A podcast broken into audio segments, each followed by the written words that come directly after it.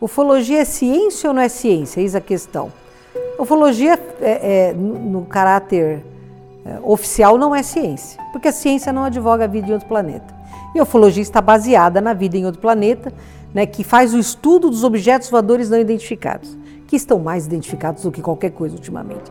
Mas até a torcida do Corinthians sabe o que é isso, né? Ele é mais identificado do que todos os cientistas do mundo. Mas é, oficialmente ela não é. No meu entender, ufologia é um campo científico que, para ser pleno, tem que ser multidimensional.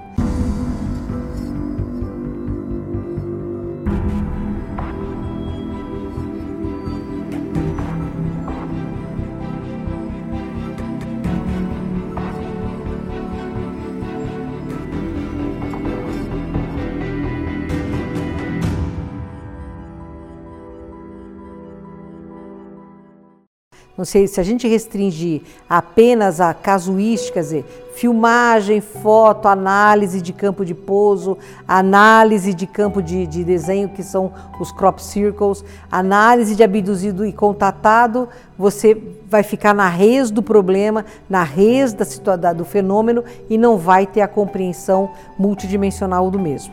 Agora, eu gosto de considerar como um campo multidimensional científico a ser analisado. Até por isso, então, daria para a gente pensar nas consequências multifacetadas da ufologia, porque você não vai compreender, por exemplo, abdução se você não entende de psicologia, de regressão, você não vai. Que, que ciências hoje, ou que áreas do saber humano hoje você vê que conversam diretamente com esse fenômeno? É, você vê na ufologia, você fala de matemática, você faz, fala de física, fala de química, básico, mas você também fala de, de biologia porque você estuda neurotransmissor, você estuda híbrido, você estuda genética, você fala de ciências da mente, porque todo abduzido, todo contatado é um ansioso crônico, muitos têm síndrome do pânico, muitos têm depressão, a síndrome do herói, porque ó, isso é uma realidade. O abduzido pensa isso. Eu sou um herói porque eu estou sabendo tanta coisa que eu tenho que fazer alguma coisa. Então, essa síndrome do herói que todo abduzido carrega, as mulheres que gestam filhos que nunca nascem, que somem das suas barrigas. Você tem ultrassom, eu peguei ultrassom de paciente. Hoje eu tenho um bebê dentro do útero e amanhã eu não tenho mais bebê. E ela não teve sangramento entendeu?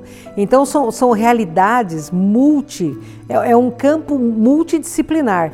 Ciências da mente, física, química, biologia, ciências humanas, porque a gente tem que falar da filosofia. Filosofia é essencial. É, é legal o cara uma nave, como é que ele fez a nave, como é que a nave anda, qual é o combustível, mas acima disso, o que é que você pensa? Como é que você vê a vida? Qual é o seu foco filosófico? Porque eu não vou analisar um ser pela nave que ele está pilotando, como eu analiso uma pessoa pelo carro que ela tem. Eu analiso a pessoa pelo que ela é. Então a filosofia é fundamental. Então é multissetorial, né? é multidisciplinar.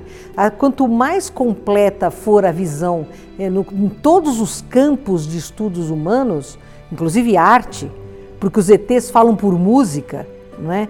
E música é matemática, é matemática universal, como eles mesmos dizem. Um e um vai ser dois em qualquer lugar do universo. Né?